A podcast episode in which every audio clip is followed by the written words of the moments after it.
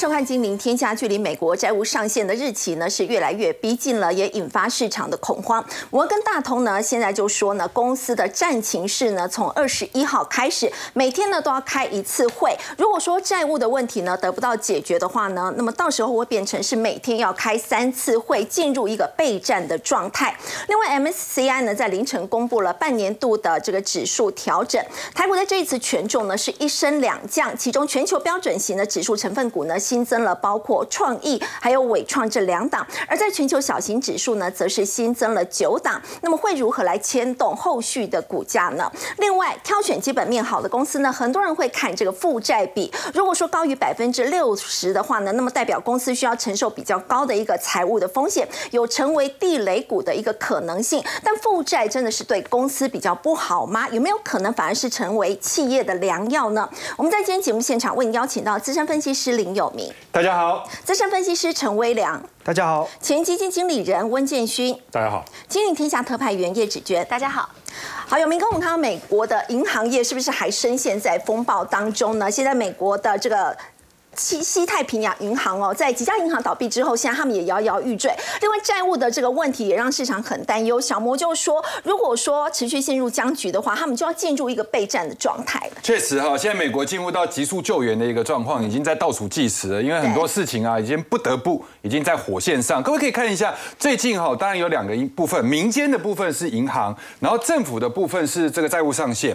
那民间的话，以西太平洋为主的话，你看五月份哦，第一个礼拜。它的存款就流失了将近快十个 percent，九点五。好，然后呢，其实，在五月三号的负面新闻出来了之后，它最近曾经有暴跌跟暴涨。那在昨天五月十一号的时候，开盘一度还跌到三十四趴。最近它的垄断呢，其实已经变成家常便饭。好，就是不是一样，就是一开盘的时候，可能就超过五十趴以上，或者三十趴以上。好，然后这个月已经累积跌了五十五趴，年内已经跌了将近百分之八十。所以这个股票，各位可以去看到，只剩下五块钱美金。那再来。的话，纽约这边的研究员也特别提出，因为细谷银行的事情，再加上签名银行，所以大家去统计哦，最近在美国存款流失比较多的，其实都是来自于什么超级区域性。那我们这边所谓的超级的定义的话，就是大概是在五百到两千五之间。事实上的话，超过一千美金的一个资产，就比较算是中大型的一个银行。所以这一些银行里面被提存的非常被提款的非常非常的多。当然前一阵子有出现挤兑的一个状态哈。那另外我们再看一下美。美国上这个债务上限的一个部分，因为现在拜登要在五月十二号哦，针对这个债务上限的问题要去讨论。但是现在因为哈，包含两党这边啊都有提出一些不同的看法，所以五月十七号是双方碰头的最后一次哦，最后一天。然后呢，接下来之后只剩下三个交易日，所以倒数计时中。那也就是说，在五月二十号之前，美国政府必须要有一些摊牌的动作，否则的话。到两会休会的期间里面，美国就开始要烧钱。那美国要烧多少钱呢？五月仅过十天里面，财政部的余额大概就从三千一百六十亿减少了一半，到一千五百五十亿美金。所以钱呢，其实手头越没钱就越心慌，越心慌的话做事就没底气。好，不过我们说到这个美国现在的问题呢，非常的严重。不过说在昨天的美国股市，其实也让大家觉得很奇怪哦，永明哥。如果说银行的危机大家觉得还没有危机解除，所以道琼在昨天是跌，那么为什么纳斯达克指数还在继续涨呢？对我最近其实每天早上起来看美股的时候啊，我只要注意两件事情：第一个，你美金有没有涨；第二个的话，你纳斯达克有没有跌。其实就是只对，就就就只是在看这个事情。好，那我觉得最近其实常常发生类似这样的一个现象，你会看道琼好弱，哎，但纳斯达克特别强，对不对？好，我们先来来看一下。因为消息面基本上是很肃杀，所以用一句话来形容，叫车辚辚马萧萧，行人弓箭各在腰。所以听消息就活不下去，就胃食道逆流。好，那各位可以去看一下这个 PayWest 的这个部分哈，存款流失了将近一成嘛。其实昨天最终收盘是跌二十二点七八。那如果从现形上来看的话，基本上像一个地雷股。如果把它当成一档股票来看，然后呢，接下来它是不是就衍生到所谓中小型银行？那我们当然观察的指数就是 KBW。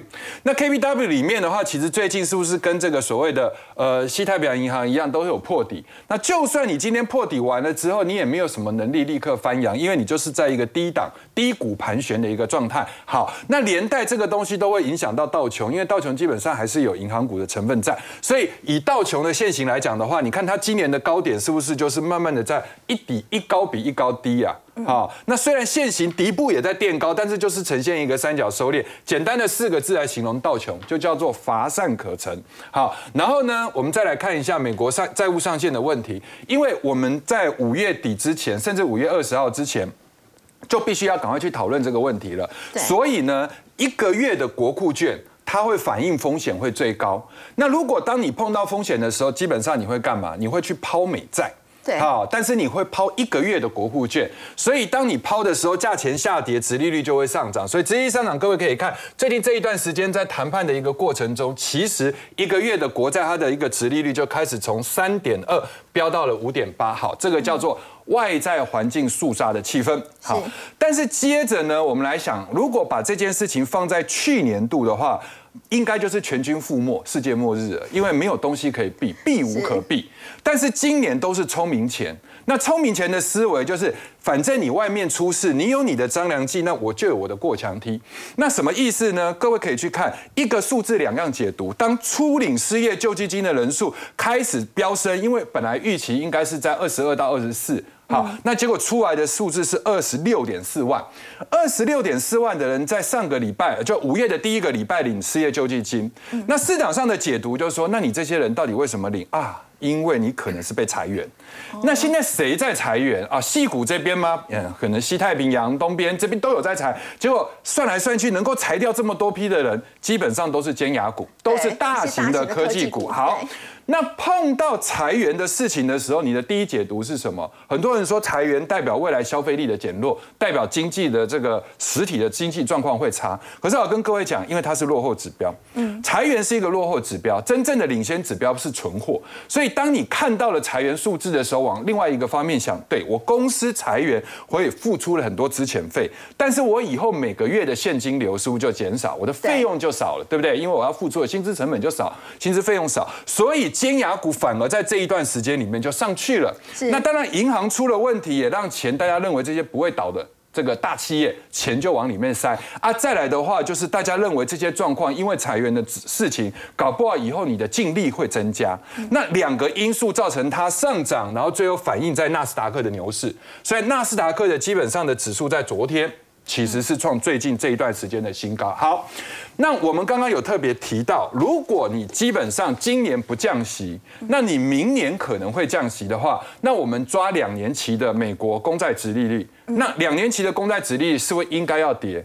所以就有很多的热钱开始从大家担心的银行，或者是你看到超级区域银行这一些的钱跑去做什么？跑去做两年期公债，甚至是十年期的公债。所以当他们的价格上涨的时候，反而你看他们的殖利率是下跌。好，我们今天把这一张资料里面，你再去做另外一个比对，什么比对？就是拿这个图跟这个图比，也就是说西太平洋状况很差，但是也是在这。个所谓的裁员，但是反映出来的银行指数跟尖牙股指数正好是两样情。对，然后这里的呢，正好是道琼跟纳斯达克，正好是颠倒世界。然后最后的话就是同样的一个东西，但是一个月期的国库券跟两年期的公债殖利率，正好也是呈现了发散的状态。不过有明哥，如果反映在台股的话，我们说加权指数跟 OTC 会不会也是两样情？一定是两样情哈！而且我这个地方最近常常在跟呃很多的，不管是媒体也好或者是什么，我们都说你们现在人格一定要分裂，也说。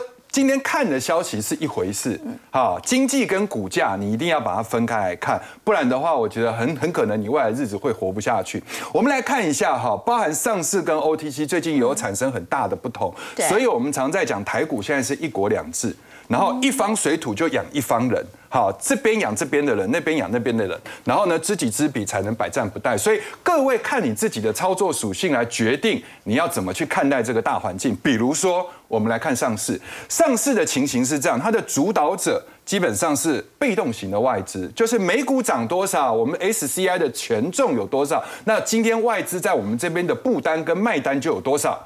好，这个叫被动型。然后另外它受到半导体跟金融股的影响很大，所以呢，今年基本上是现行，因为大环境对半导体跟金融不利。所以各位，如果你是以短线的立场来讲，你会觉得日子过得很痛苦，因为都不会涨。但是如果你中线的立场来讲，其实这种跌幅还好啊，嗯，比去年相比来讲的话，相对来讲就是在万五附近。对。但是 OTC 的状况又不一样哦，因为 OTC 的情况，第一个它主导者是在内资，内资里面分两块，一个叫做假外资。一个叫融资，假外资的话就是内资到国外去开户头，到外商去开户头，回来台湾买股票，所以你看起来是外资，实际上是内资。那再来，OTC 这边受到了世界先进影响很大，因为它占全值，但是它的气氛容易受到生技、军工、绿能还有治安软体股影响，所以呢，这些股票常常就一言不合就大涨。这个叫人来疯，但是也有可能碰到财报营收涨多了以后，大家认为你没本事，所以一言不合就大跌。所以像礼拜二跟礼拜四就是类似这样的状况。所以大跌的时候，我只有一句话形容，叫你的眼睛欺骗你的心。也就是说，你眼睛看到很可怕，所以到最后你没办法，你就被迫要跟着大家一起卖。然后等到风平浪静没事了之后，开始有股票涨停板了，然后你就开始又回头进去抢。这个就是 OTC 现在的生态环境，所以要提醒大家，OTC 的指数就是快涨快跌，但是因为 OTC 的高点是在四月十八号出现，上市的高点在四月十四，我们之前说过，这个高点如果比这个高点更往后递延的话，代表这个高不是高，这个高也不会是高，所以还会再继续延伸。那现在的 OTC 可能经过了礼拜五的时间，比较有像 W 底成型的状态，所以我觉得，呃，以结论来讲，OTC 会更快落地，啊，之后才会是上市的走势。好，刚刚有明哥带我们看到呢，如果说是加权指数跟 OTC 呢，其实目前来看呢，OTC 它是会加速落地。那么在台股的部分呢，大家也说在进入五月之后呢，的确表现是比较疲弱的。它会在今天是下跌十二点来做收的，周线是收黑，整个礼拜是跌了一百二十三点。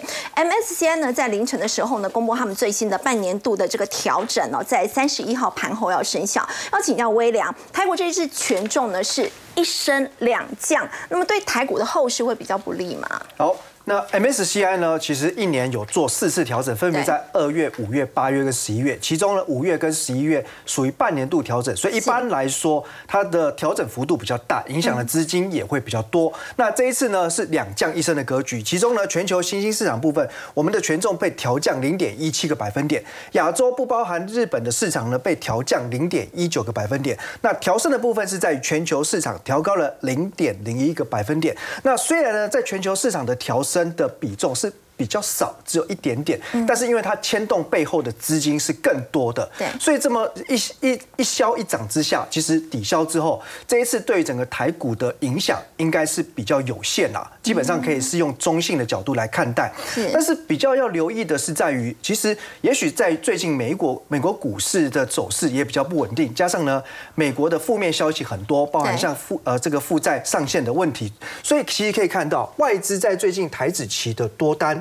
哦，其实是有明显的减少，对，尤其就是在这个星期三一天之内，它的多单就减少了万口，这个在过往历史来看，算是一个大动作的降低多头部位。对，那以往哈，我们可以发现，当外资的多单如果低于一万口的时候，通常呢，台股的大盘指数就会比较有明显的回档压力出现。所以这一次呢，当然目前来看，哦。低于万口以下，其实也不是差太多。现在大概是在六千多口的水准，能不能呢尽快的回复到一万口以上？这个可能是牵动了接下来下周乃至于呢呃本月份的下半旬哦，整个台股大盘的走势。那另外一个值得留意的是，在于四月份的营收全部出炉了。嗯，那这一次上市贵公司在四月营收是达到二点九六兆元，月减十一趴，年减八趴，创下最近三年来。同期的新低，对，那当然呢，很多人会说，哎，可是四月营收本来就淡季不好嘛，那五六月份呢，也许不会再更差，那至少呢，今年大部分的电子业看景气。谷底就是落在第二季，那下半年会变好。我想这样的一个基调的确是成立的。可是问题在于呢，如果我们比较大盘指数跟呃上市贵公司的营收的走势来看，那其中呢，我们把营收的部分呢转化为用年增率啊，也就是说这一条折线图跟红色的就是大盘指数的走势，其实可以很明显发现哦，这两者之间呢，当然有明确的。高度正相关性，年增率越来越强的时候，哎，其实在趋势上面有利于呢支撑台股走高。可是目前来说哦，因为台股反弹过后呢，可是营收的年增率却往下，所以这两个呢就明显呈现背离。所以哈，在收敛的状况之下，有可能就是接下来也许营收慢慢走出谷底，那迎接呢第三季的反弹。可是大盘指数呢，可能还是要做修正哦。那至少它也必须要就是说，在这边可能用震荡整理时间盘整的方式来等待呢基本面的复苏。所以呢，当月季线哦目前其实纠结，而且有一点形成死亡交叉余地的时候，要特别留意呢这。下方的支撑上上升支撑线哦，是绝对不能跌破哦，否则整个台股的压力会进一步的转重。好，台股在短时间可能还是会继续整理的一个格局。不要再请教微良，如果 MSCI 的这个调整被调升的个股，还有被调降的这些个股，他们的股价真的会反映出来吗？被调升的真的会涨吗？好，那大家千万不要呢，哎，好像看到 MSCI 报名牌之后呢，调升的就追了，那调降了呢，就赶快呢伤心的砍出哦。那我们就先回顾呢上一次在二月份哦上季度的调整。那比如说呢，在权重部分哦，华兴是被调升的，嗯，结果呢一个月后、两个月后，它反而呢。不涨反跌，我们告诉大家，被调升的不一定会涨，那被调降的呢，也不一定会跌。哦，这不是绕口令哦。那为什么为什么这么复杂哦？因为其实呃，外资系统里面他们的操作又分成主动式跟被动式。对。那被动式也就 ETF 的部分，它才要呢看着 MSCI 到底它的全值怎么调整，然后呢去追踪指数而去做对应的策略。但是呢，主动式的基金呢，它其实可以主动出击。事实上呢，比如说，哎，过去一个季度以来，到底哪些公司股价涨得多，市值增加的多，早就呢，财务模型计算就预测到哪些个股可能就是潜在被调升的名单，所以主动式基金它可能买在前面，一旦等到呢这个所谓的全值生效之后，它反而呢可能把股票到货给所谓被动式基金，是，所以我们就目前来看哈，其实呃。过往的华兴跟开发金其实就有这种呢，可能跟调升调降的走势并不一样的情况。那我觉得真正更值得留意的标的，应该是在于呢，所谓全球小型指数的新增成分股。那一来呢，因为小型股原本就是股本比较小，筹码比较集中，那当然呢，股价的爆发力也会比较比较强。那二方面哈，因为这个跟呃左边的这个权重调整相比来讲话，它是一个从无到有的过程。这些本来并不是 MSCI 当中的成分股，然后这一次是完全被新纳入的。对对，所以在上一季来看呢，大家就可以发现到被纳入的标的里面呢，其实都出现蛮好的报酬率，而且呢，以这个最佳报酬率来讲话，胜率是高达九成。所以 MSCI。真的在报名牌的这个关键，你要看的是新增的小型股，其实这个是追踪的胜率就很高。所以一般投资人如果说我要参考 MSCI 的这个指数的调整来挑股票，我反而不是看这个权重调整的部分，我要看的是小型指数新增的成分股，这当中可以来做一个参考挑选。但是要听清楚哦，这边是举例帮你回顾上一季哦，你不要电视看到这边。代号抄一抄之后就转台喽。我们要看的是那这一季呢？这是上一季。这一季 MSCI 新报的名牌在哪里呢？对，我们来看一下。那同样哈，这一次呢，我们就把重点放在呢，哎，小型股当中呢，新增总共有九家公司啊。这个时候呢，要抄笔记、要拍照了就可以了哈。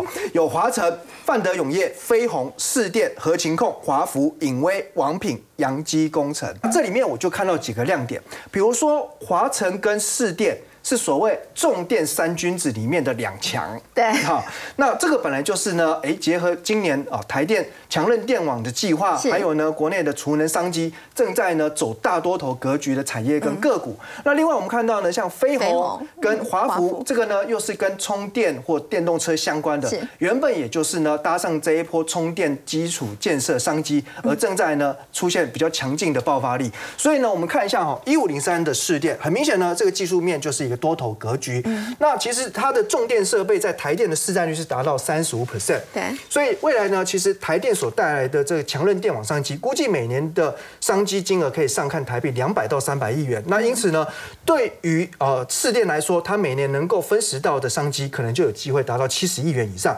另外呢，它也切入到绿能工程，还有呢，它转投资的公司是充电桩的企鹅型，那么由企鹅型做研发，然后交给市电来做生产制造。那目前不管是在内销的市场或者外销市场，其实都有斩获。比方说呢，已经打入到美国的标案，那未来五年呢就要出货九千支的充电桩。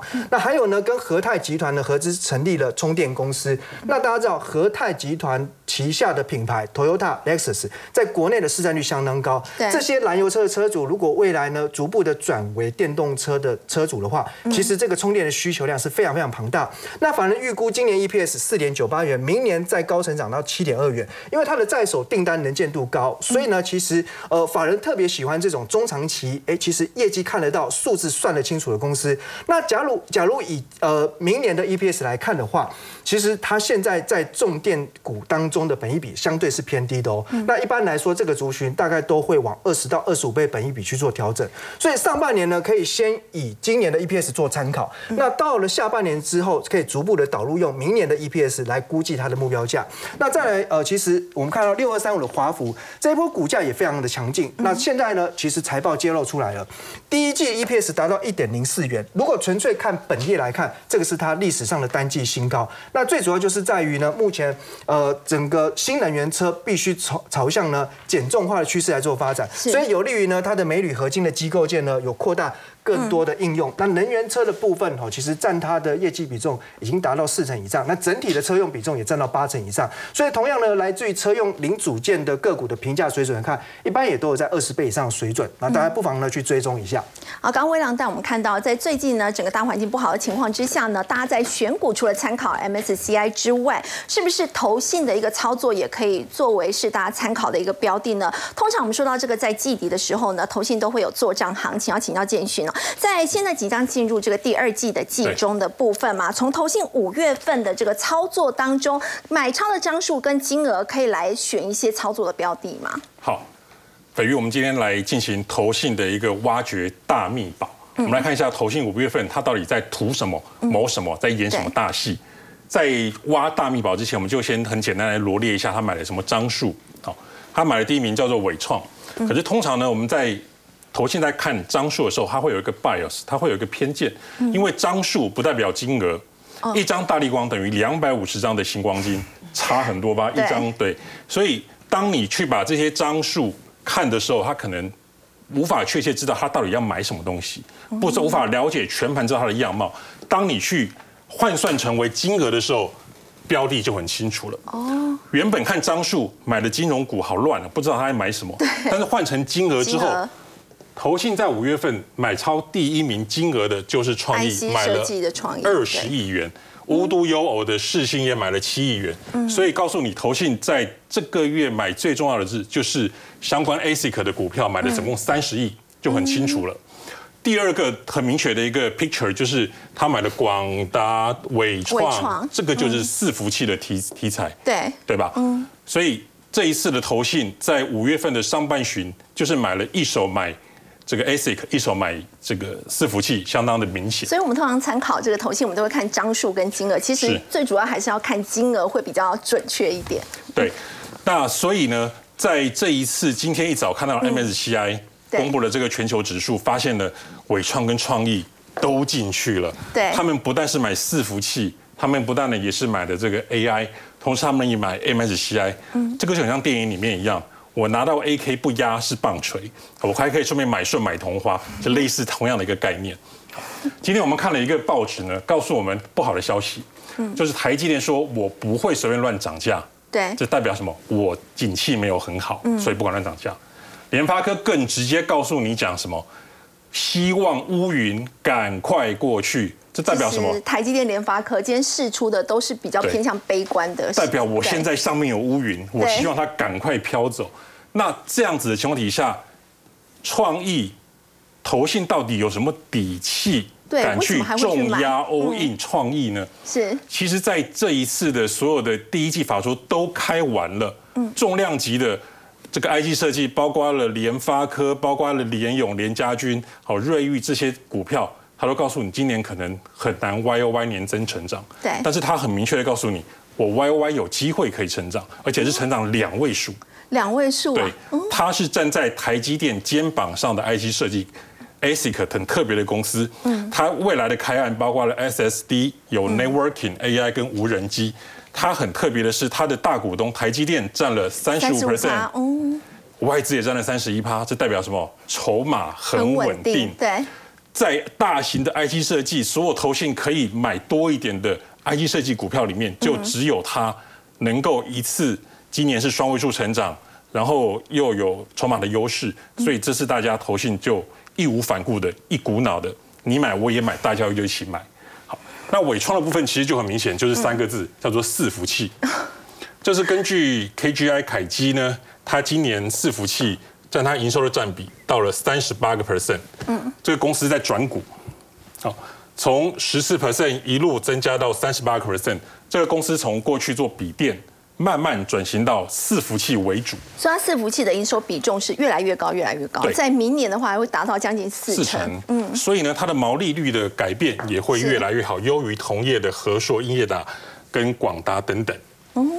好，我们看到刚刚是创意跟伟创的一个部分，不过我们说到刚也有特别提到嘛，在这个全球标准型指数成分股，在这一次是新增了伟创跟创意。不过呢，我们也说到在电子股当中，在先前说，如果说我提早去调整库存的一些个股，比如说像是面板的一个部分，我提早落地，那么在这一次就有一波的这个涨幅。如果说除了电子股之外，在船产当中有没有我提前在进行库存调整的？那么现在也可以提前反弹的一些族群。其实北云应该讲到一个重点哈。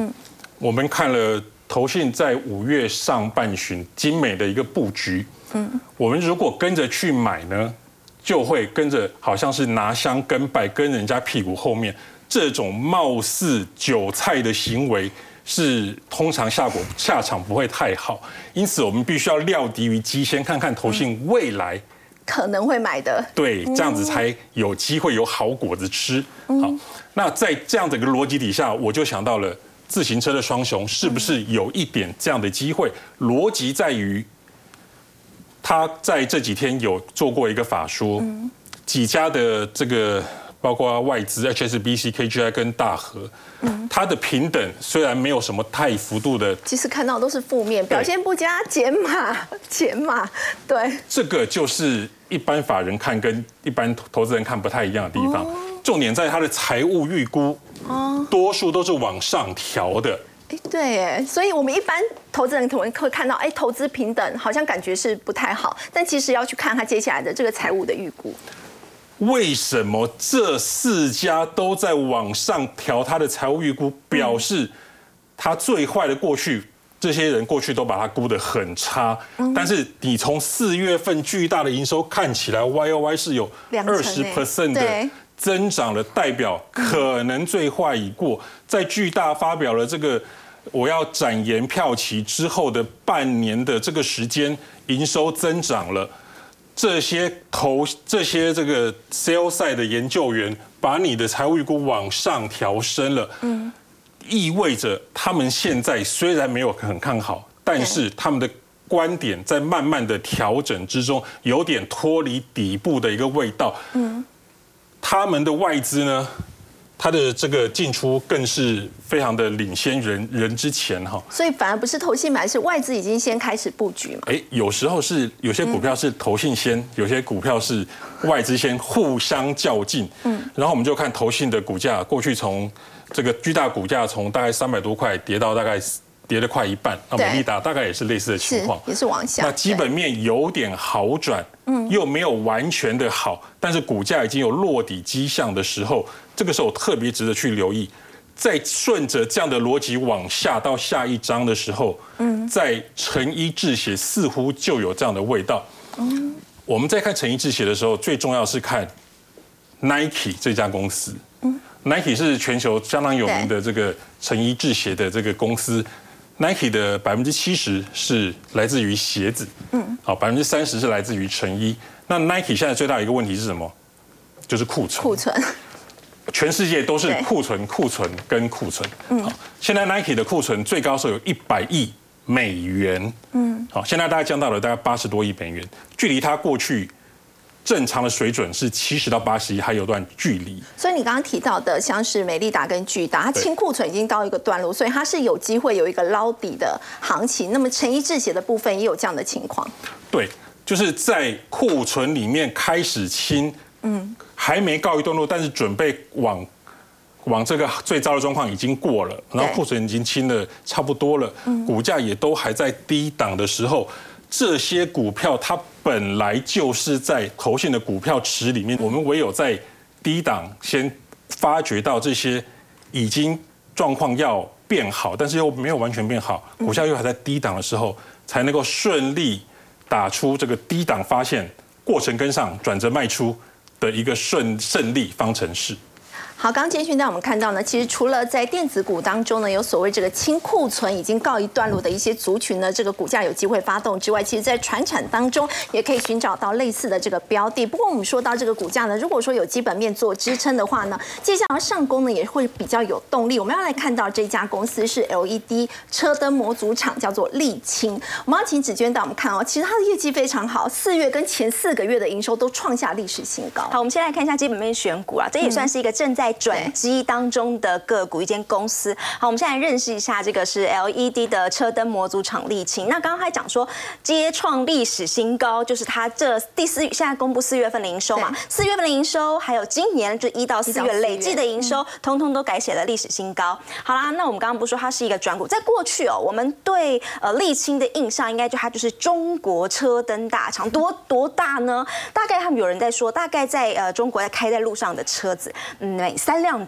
车当中可能就有一辆的前后的这 LED 的车灯是来自于它，所以我们就说哦，它是一个中国车灯大厂。可是呢，它这一次呃所创造出来的历史，并不是因为说哦中国车是卖的多好，所以它创造了历史新高。我们来看这里的是，因为它从呃从去年到今年开始呃大力出货，或者说营收出货比比较高的是它出给了通用跟特斯拉。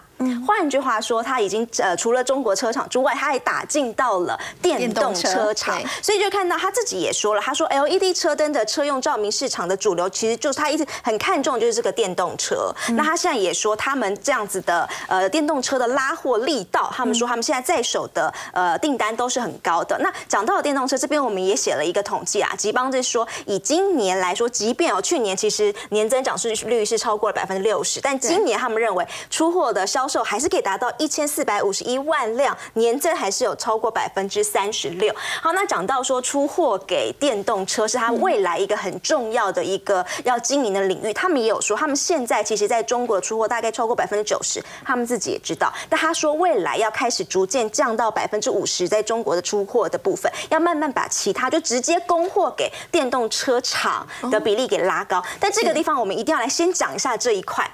呃，我们说它现在的营收创新高，对不对？可是这个一定要拿来讲，去年其实应该是说从疫情来一直都有这个状况，因为晶片大缺，那时候一直都说，尤其是车用 IC 抢不到，对不对？那时候大缺货。请问这个时候以他来说，他没有办法出，因为他他也抢不到车用 IC，那你抢不到料，你当然没有办法出那个货。那请问你这个时候你会怎么办？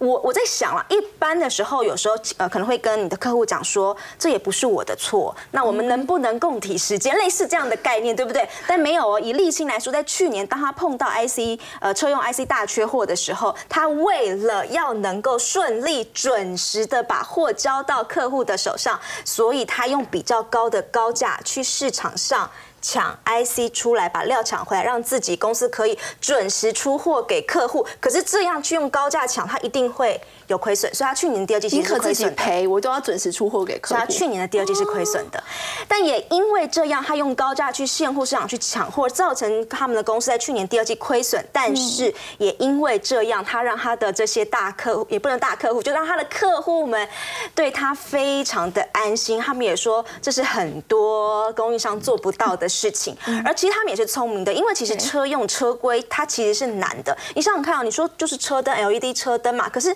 你车灯你要耐震，你要耐高温，你要有稳定度很高。其实只要是车规的东西，只要供应链一打进车上，它其实基本上都是一个三五年、十年这样左右的一个长期订单。所以他自己也说了，我一旦成功打进之后，我至少先稳了我自己供货三到五年，接下来三到五年都不用担心。对，所以他他也做了这一件事情。好，那当然回过头来，我们来讲一下。说他的这个创业故事哦，刘美秀董事长，呃，过去他也是呃，他是易光的一个 LED 大厂易光的业务。对，好，那个时候他说他用七百美元跟他的呃同事们一起从一起来创了这样的公司。一开始他们其实是做代理，他那个时候他其实是飞利浦在亚洲区的独家总代理。哎，你感觉很稳了吧？他说在他那个八零九零年代，他自己也说，就是 LED 就是晶片，就是卖一颗赚一颗。他其实是非常非常赚，在当时他是代理商，而且独家代理商。可是他自己说，他说那个时候的他其实是没有安全感的。嗯，你想说，哎，我已经卖一颗赚一颗，但他说他没有安全感，因为他觉得说我如果今天是做代理销售，他不知道说。哪一天有可能这个代理权会被拿走之类的哈，所以他说，即便那个时候他卖一颗赚一颗，可是他很没有安全感。那个时候呢，他的同业就跟他讲说，你可以前进啊，电视背板啦、照明啦，或是车灯。但他那个时候比较高，那时候他就选，人家跟他讲说，你可以往这三个走，但他就偏偏选了门槛最高的这个车灯前进。好，但是时候，但这里有有很多很有趣的故事出来。他说那个时候他曾经找来了一个开发的团队，他自己要做工厂什么的。团队找来说，他说一个一个财务主管跟他讲说，你只要投入两千万，你就可以做得出这件事情。他想说，我一个一一年八九亿在赚，我这个两千万算什么？对，他说我口袋掏一掏就有两千万可以出来了，所以他就说好，那就做。就没有想到这其实是错误的估计，所以他说到头来，他其实呃总投资超过了十亿，是当时原本预估的五十倍，然后还没有赚钱。那接下来大家来想一下，一间公司如果呃亏几年，你会受得了？如果是每年都亏十亿的话，真的马上就受不了了。那个他的他那时候开始转型的时候，他有很多个事业体，他还是有他原本的本业在雇他的集团，但他的事业体在车灯这个地方，他那时候连续亏了七年没有赚钱。那时候他们其实很多的财务主管都应跟他讲说，好了，我们断断断尾了，不要再继续做下去。可那时候他决定他还是要继续做下去。那当然了，后来是因为这个提维西也是车车界汽车之前零组件大厂的呃提维西的老板，发现了他的技术。然后慢慢的让他转危为安，他是有这样的一个故事在里头。那当然，他现在成功的成为 LED 的车灯一个很主要的一个供应商。那这个故事也可以跟大家分享。好，刚刚紫娟带我们看到呢，是这个我们看到车灯模组厂的沥青的一个故事。不过我们稍后回来要了解，我们说到这个一家公司，我们在挑选的时候会看它的基本面，也会去看它的这个负债比。如果说高过六成的话呢，大家就觉得哎，它可能会有变成是地雷股的一个可能性。但真的是如此吗？我们先休休息一下，稍后来了解。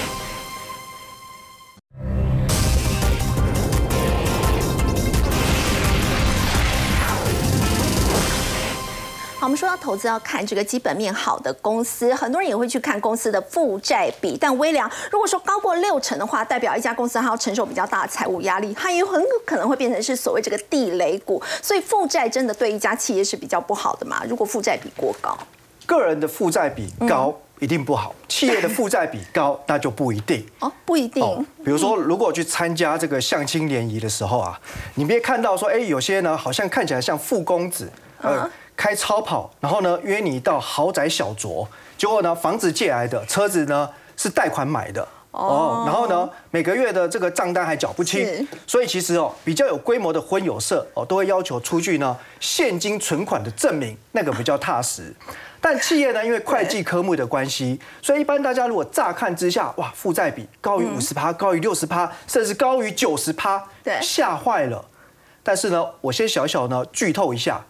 全家超商，你觉得它是地雷股要倒了吗？我刚看到我也吓一跳，哎，负债比九成以上，哎，对不对？是不是很奇怪？对，吓坏，对不对？待会再解释。那我们简单来讲哈，其实呢，一家企业其实它的负债多，就像双面刃，是也是有优点的，因为当然能够呢增加营运的资金，那就有机会。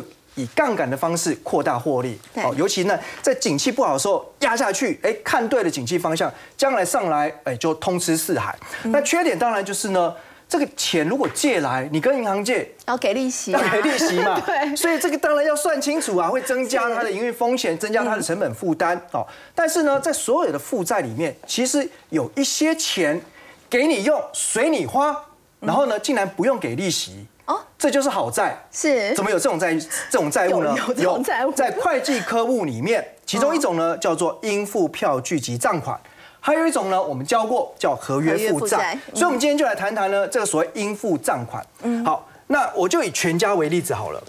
全家超商它的营运项目什么，大家很清楚嘛？对，你到这个便利商店去，架上一大堆东西哦，卖给消费者。所以他在跟这些供应商进货之后。他并不需要立刻付这些款项，嗯，好，也许延后二十天，也许延后三十天付款。是，那只要呢时间越往后延，延越长，就代表什么？全家在产业当中，它的议价能力、它的谈判能力是越强的。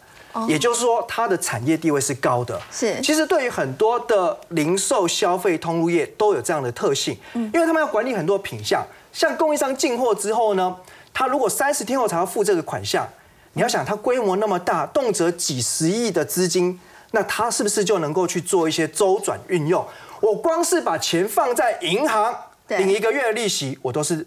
对，尤其这个金额如果很大的话，没错。所以就以这个概念来看呢，哎，你会发现哦，全家的负债比高，可是仔细去比较里面的内容，你会发现大部分的负债都是来自于应付账款，所以这个并不是要付利息的。哦，也不是真的欠钱，只是说他延迟付给供应商这个货款。是，那这个其实增加他营运周转资金。那统一超有类似的情况，所以它负债比七十八趴。那另外呢，生活百货保雅负债比八十二趴。那拥有 Momo 电商平台的富邦美也五十六趴。所以这些债其实都是呢相对好债。那还有一种情形哦，很特别。我们国内哈有两家挂牌的期货商，远大期、群益期，他们负债比呢也都超过了八成多。对，那其实这里面的负债科目来自于期货交易人权益，有点文绉绉，白话文叫做呢期货保证金，大家都听过了吧？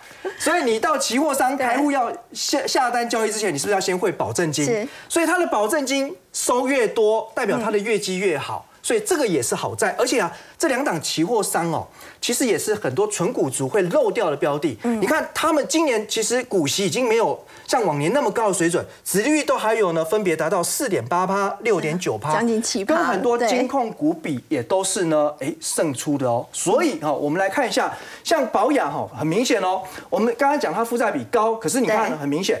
当它的负债比往上增加的时候，其实对于中长期股价反倒是呈现正相关，是有注意的。负债比越高的时候，股价反而是往上走的。对啊，大家想想，如果公司业绩越好，消费者需求越畅旺的时候，它是要进越多货。对，所以这个时候它的应付账款会增加。那这种负债比的增加，其实是必须正向看待。那富邦美也是一样的特性哦。所以我想呢，在呃，所谓的资产负债表当中，当然大部分的企业是不应该呢有负债过高的情况哦。但是如果是属于特殊的产业，而且是在所谓应付账款甚或是合约负债增加，这倒是必须呢以正向的角度去检视去追踪。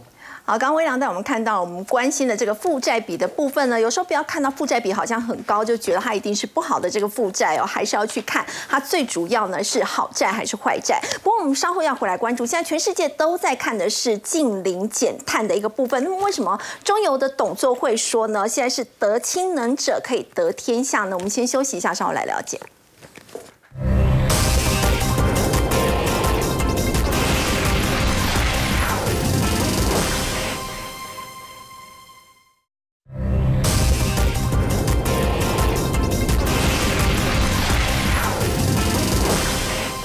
全世界都在关注的是近零减碳，那么台湾也不例外。不刚请教永明哥，为什么中油董事长李顺清他会说呢？现在能源转型的极致，他认为是氢能社会。对，因为氢能的话，才能够把所有的排碳量降到最低。那之前马斯克有提到一个观念啊，他认为说，其实制氢啊这件事情是很 foolish 的事情，因为其实你在制的过程中，你不是也要用到很多电去电解水？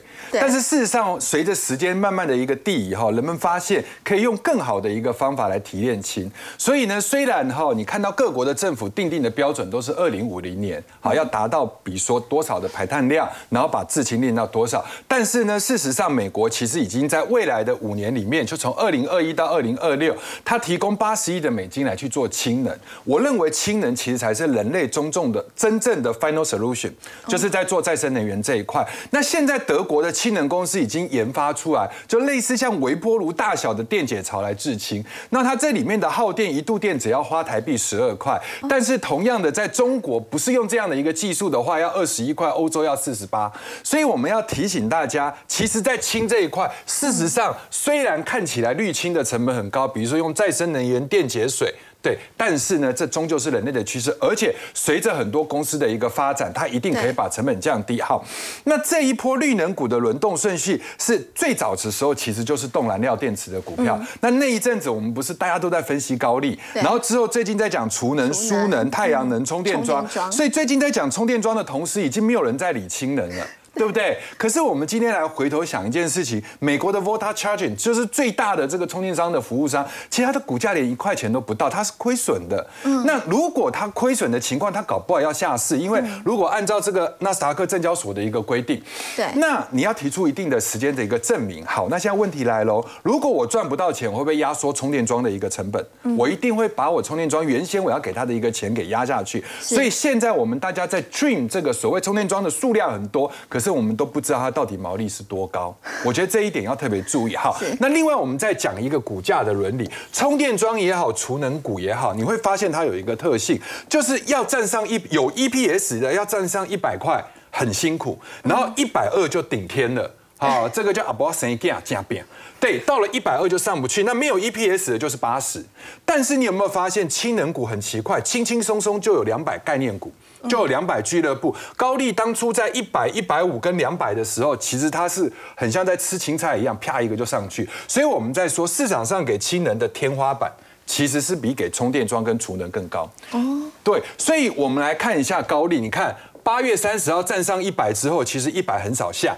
然后呢，十一月二十四号站上一百五的时候直接上。然后到了一月十七号站上两百的时候，其实也是在高档震荡。我要提醒大家，不是要叫大家去追高利，而是说我们这个时间点上，当当大家当投信都在买输能股，都在买充电桩的时候，你回头要去看新能了。是。那康苏这一块的话是被低估的。嗯。最近股价下来，我觉得支撑区在这里，因为它最主要的客户就 Bloom Energy。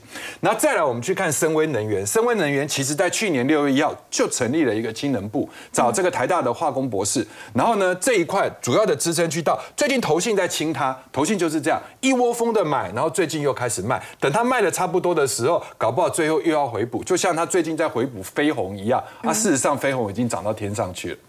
好，我们先休息一下，稍后来看到的是呢，做这个家事清洁服务的梅和竟然可以做到上市。我们先休息一下，稍后来了解。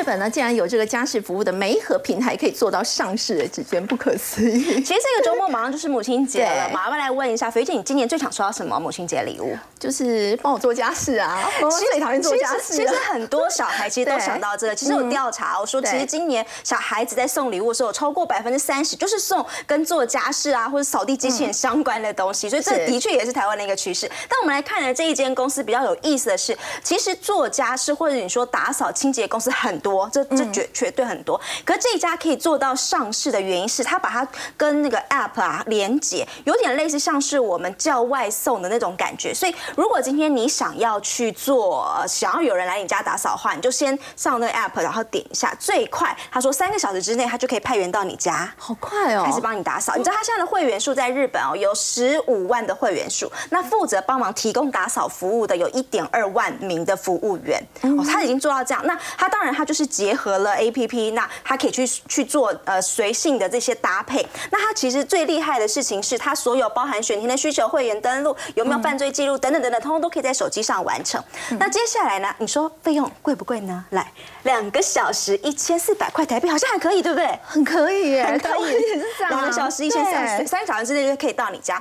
那它对于家事服务员，它其实也是有教育训练等等等等，而且它因为提供服务的大部。分是女生居多，是，所以其实它也有可以设计让他们的服务员是一一零，呃，直接一键，如果真的碰到什么危险事情的时候，一个钮按下去就可以直接通报。那它还有呃 B O K 的机制，就是如果今天他很多服务员去你家，然后他们都都评比你是一个 OK 的话，那不好意思，可能超过三次，他就会从你的会员数，你就要被除名，你以后就不能在他们那里再使用了。对，所以他其实把这。